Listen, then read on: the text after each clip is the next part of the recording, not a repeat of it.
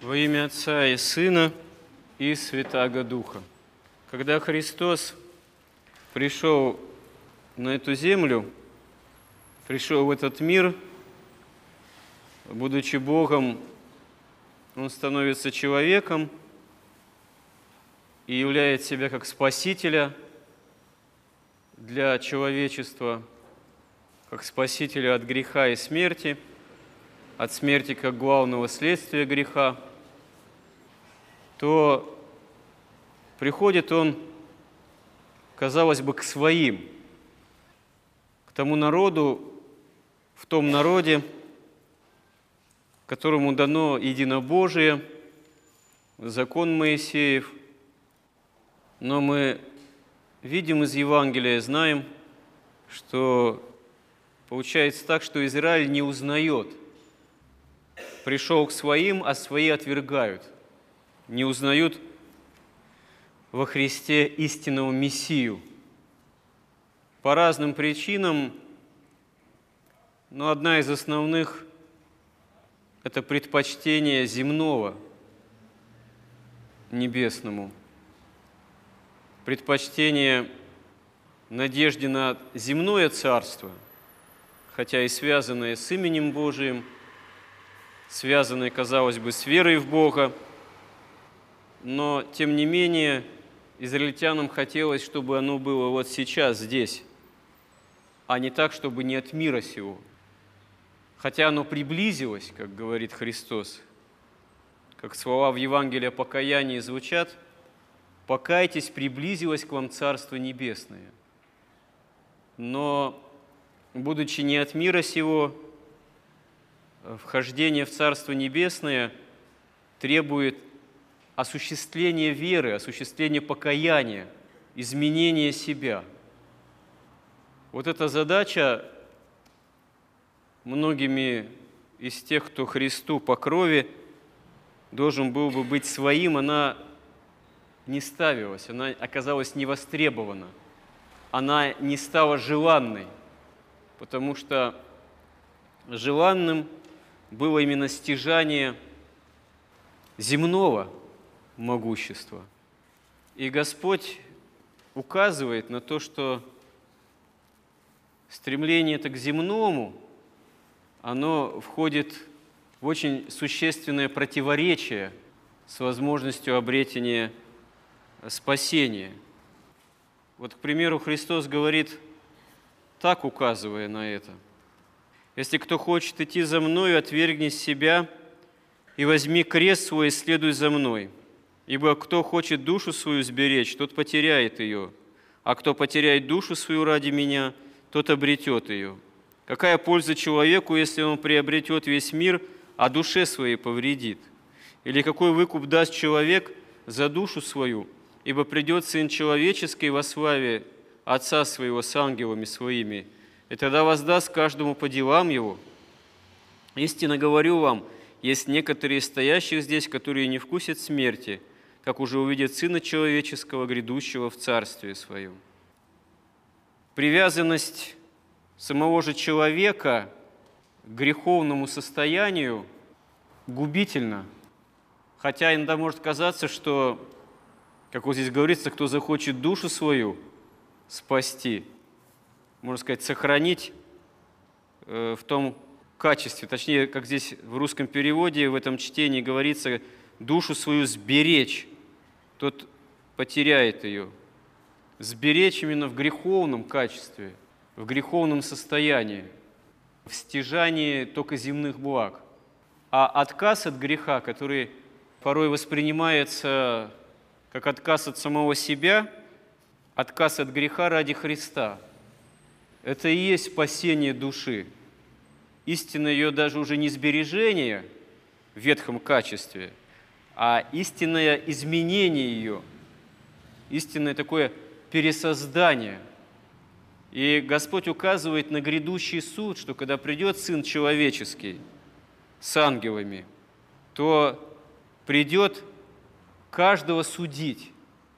А суд Божий, как евангелист Иоанн говорит, заключается в том, что свет пришел в мир, но люди более возлюбили тьму, и поэтому не идут к свету. И судить человека будет именно свет благодати Божией, любовь Божия. А суд – это, собственно, ну, можно сказать, определение относительно человека, может он быть причастен любви Божьей или совершенно ей чужд.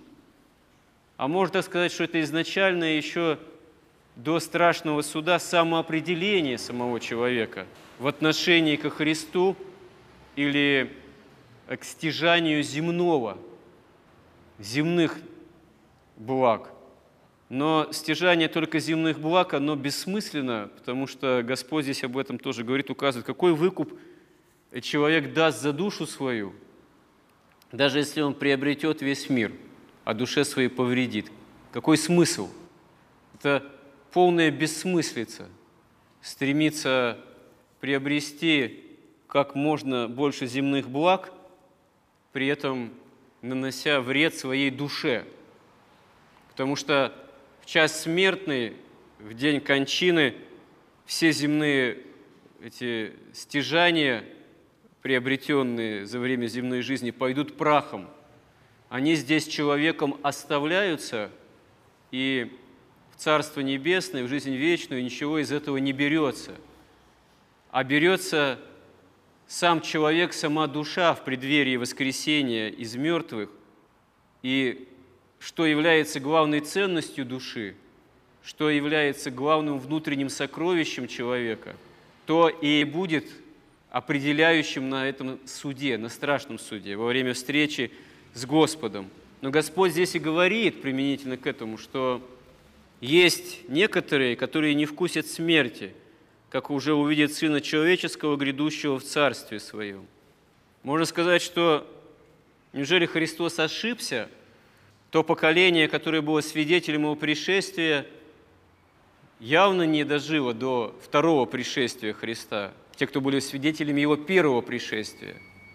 Но на самом деле для Бога истина один день как тысяча лет, и тысяча лет как один день в одной из литургических молитв при освящении даров говорится о втором пришествии как уже бывшем, потому что Господь уже вошел в славе своей в момент воскресения, все уже наперед осуществилось для нашего спасения.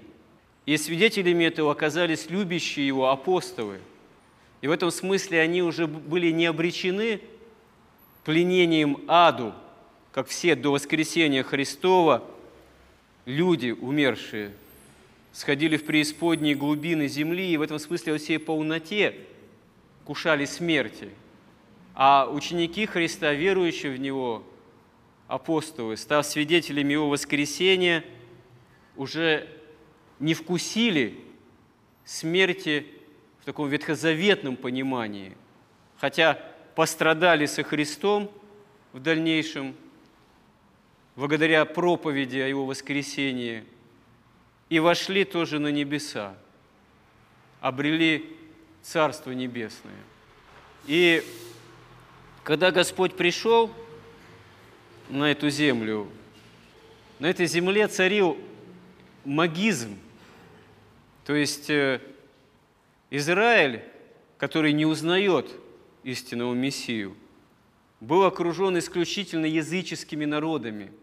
А язычество, оно изначально погрязает именно в магии, в магизме, в идолопоклонстве. Это оказывается для человечества, увы, неизбежно, потому что когда человек отпадает от Бога и не имеет откровения Божьего, в отличие от тех или иных пророков и Израиля фактически потом, то истина действительно человечество оказывается полностью предоставлено само себе, вынуждено устраивать жизнь здесь на земле исключительно своими, в общем-то, силами. И, увы, в общении со стихиями мира сего, а эти стихии мира сего – суть бесы, суть э, падшие духи, которые невидимы, но стараются держать над человеком, над человечеством определенную власть.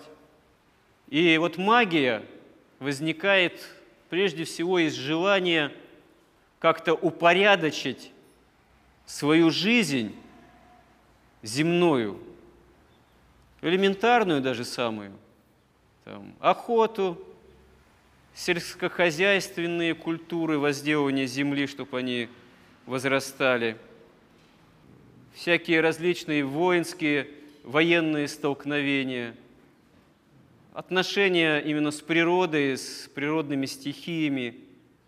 И человек, он понимает, что он в этом смысле не одинок, что его окружает мир еще и духовный, что его окружают духи, хотя эти духи есть в основном духи падшие.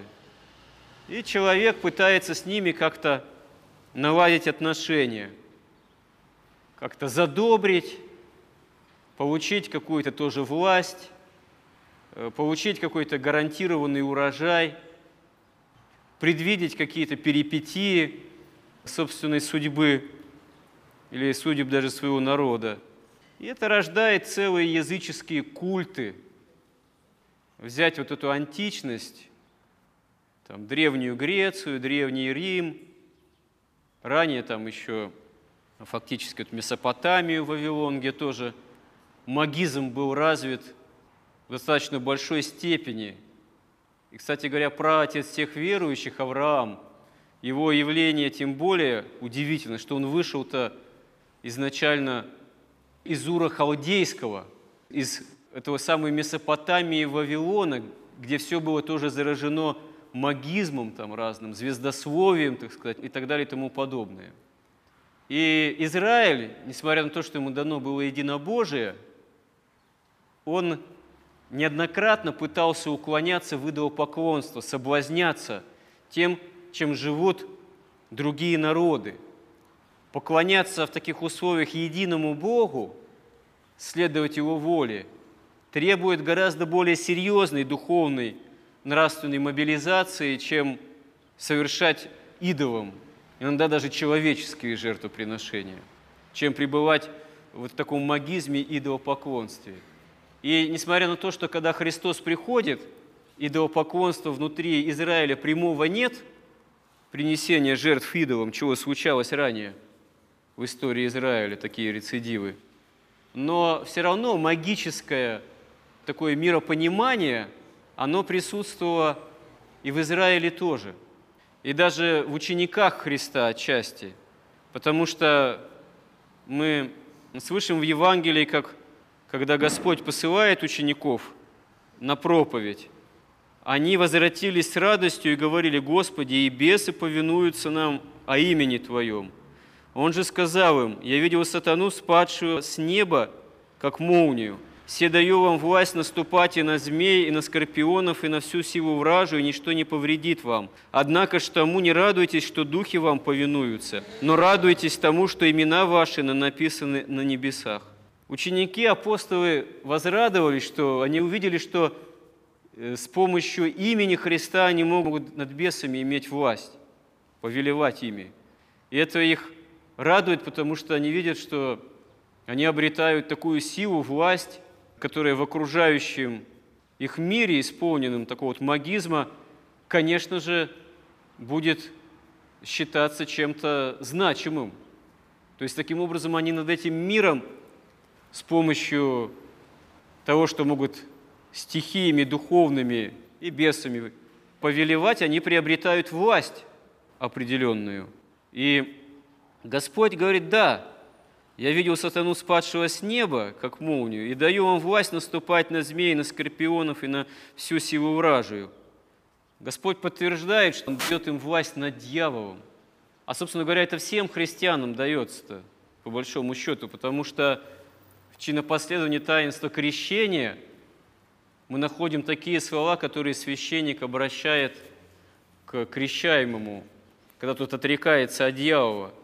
«Иду, не плюнь на него, то есть христианину дается власть вообще плевать на дьявола и на всю силу вражию.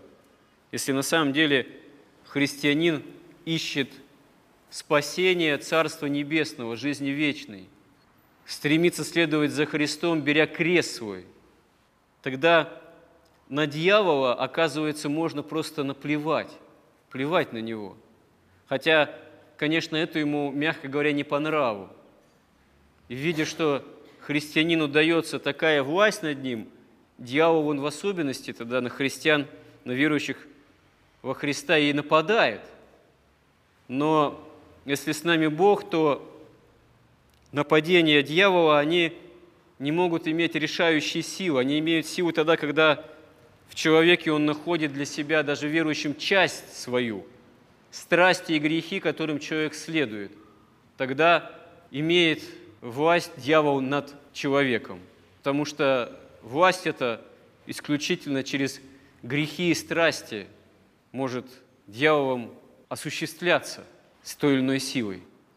И поэтому, на самом деле, христианам, нам, верующим во Христа, дается не какой-то особой силой магизм, победа над магизмом внешняя. Это все вообще детский сад. Всякая там магия, колдовство, оккультизм, отворот, приворот, порча с глаз – это вообще все глупости. И, так сказать, игра бирюльки человеком, человечеством, которое не понимает вообще, зачем живет сути вещей, не понимает того, что спасение во Христе. А христианам нам дается жизнь вечная, возможность освобождения от греха, и поэтому власть над дьяволом, победа возможна над дьяволом, потому что дается победа над страстями.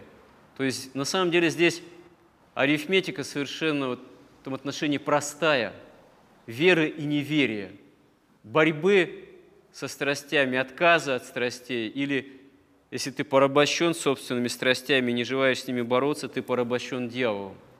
Но жить не покаянием и настоящим таким аскетическим стремлением ко Христу, а магическим таким пониманием гораздо проще, легче. Почему так человек в любые времена, в наши по-своему падок на все эти вещи – на страх перед магией, с глазом, на то, чтобы на интерес разный к магии, опять же, экстрасенсорике, астрологии, там уже целительству, как там порой зовут квартиру осветить. Приходишь, начинаешь там крапилом, святой водой кропить, вдруг видишь, лежат книжищи. Астрология, хиромантия, там еще чего угодно – вот как же так? А как же это у вас сочетается? Вроде вы... А иконы тут же стоят. Ну, так э, там же тоже что-то интересно написано, и про Бога тоже. Ну, извините, а какое согласие между э, Христом и Велиаром? Да это все чушь, конечно, там астрология, там и хиромантия какая-то. Но если человек в это имеет веру, интерес, любопытство к этой вот всей магии, атрибутики, то во что мы верим, на то над нами имеет силу. Если кто имеет больше интерес и доверие вот этим суетным вещам мира сего, которым дьявол манипулирует, а не Христу с его призывом к покаянию и полнотой благодати, которую он нам дарует здесь в церкви от чаши своей, от чаши Его Христовой. Если мы больше доверяем вот этим суетным стихиям мира всего, а не чаше Христовой и благодати, которая нам даруется, то тогда что над нами имеет власть? Как иногда бывает, люди приходят в храм, вот у меня такие-то проблемы, можешь мне на отчитку съездить, там в Троиц Сергию Лавру. А что вы себя бесноватыми считаете? Нет, ну вот я болею, потом у меня еще такая проблема. Один, однажды помню, мужчина даже спросил, вот у меня что-то дочь никак замуж не выйдет, можешь ее на отчитку свозить?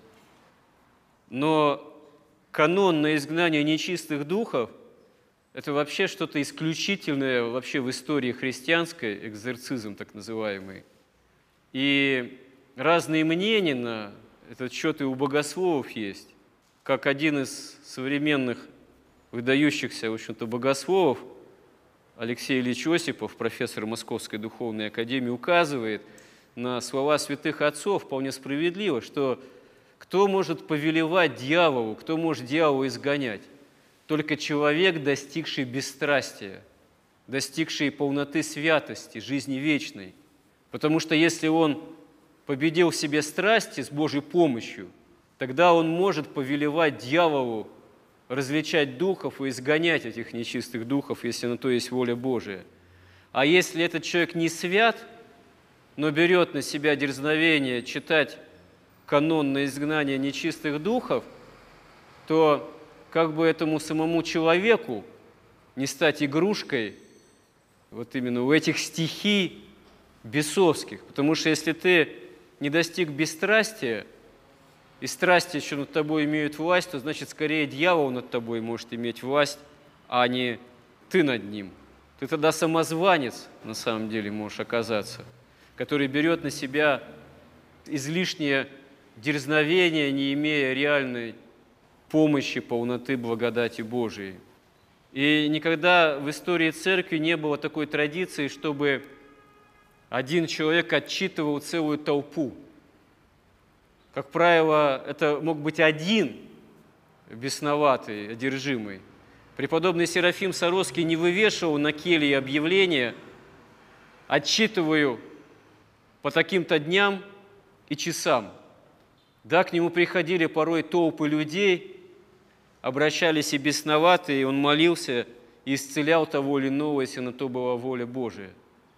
Но устраивать вот такие вот соборные молитвы над целыми толпами с целью именно непременного изгнания вот этих нечистых духов, но это даже великие святые не дерзали. А мы в наше время видим какие-то вот такие довольно странные собрания. Справедливости ради надо сказать, что промысел Божий, он неизреченен, и даже такие вот своеобразные собрания, они иногда Господом используются для вразумления людей. Бывают случаи, когда человек попадает на такие отчитки, и что там происходит, упаси Боже, лишний раз этому быть свидетелем, как бесы на самом деле там начинают кричать, иногда даже выходить или не выходить. Это э, вразумляет иногда человека, впечатляет. Так что человек там как-то начинает обращаться к Богу, видя реальность, вот эти реалии духовного мира, через такой вот отрицательный пример, как-то начинает бороться даже с грехом. Спору нет, есть такие примеры. Но сама по себе вот это стремление не через покаяние серьезное, не через причащение, усилия покаянные в отношении к причащению – не через реальное последование за Христом и взятие креста своего на себя, а вот так вот внешним образом куда-нибудь поеду, там что-то надо мной почитают, и мне, может, лучше станет, там, исцелюсь от чего-нибудь. А чем оно принципиально отличается от того, когда человек идет к экстрасенсу? Что над ним там денежки платят, чтобы над ним что-нибудь такое внешне произвели, магическое такое, и оно все само собой без его веры, покаяния, молитвы, доброделания исправилось бы. И то, и другое в определенной степени, в том и другом присутствует некоторый такой магизм, именно магическое отношение. Но Христос, вот как мы слышим в Евангелии, указывает, что возможная даже власть, данная христианам над силой вражией, а опять же, повторимся, что она может осуществляться только когда человек духовную внутреннюю победу во Христе над собственными страстями осуществляет. Вот эта власть, это, в общем-то, ничего особенного, тут и радоваться нечему, и особенно это рассматривать, и стремиться к этому нет нужды. А тому радуйтесь, говорит Господь, что имена ваши написаны на небесах, что я пришел вам благодаря своей крестной жертве даровать вам полноту вечной жизни. А все эти там штучки, козни, манипуляции с дьяволом – это вообще пена на гребне океана жизни вечной, который человек может по вере во Христа обрести. Что же на эту пену, так сказать, обращать внимание или ее предпочитать самому океану божественной любви и вечной жизни, которая нам во Христе дана.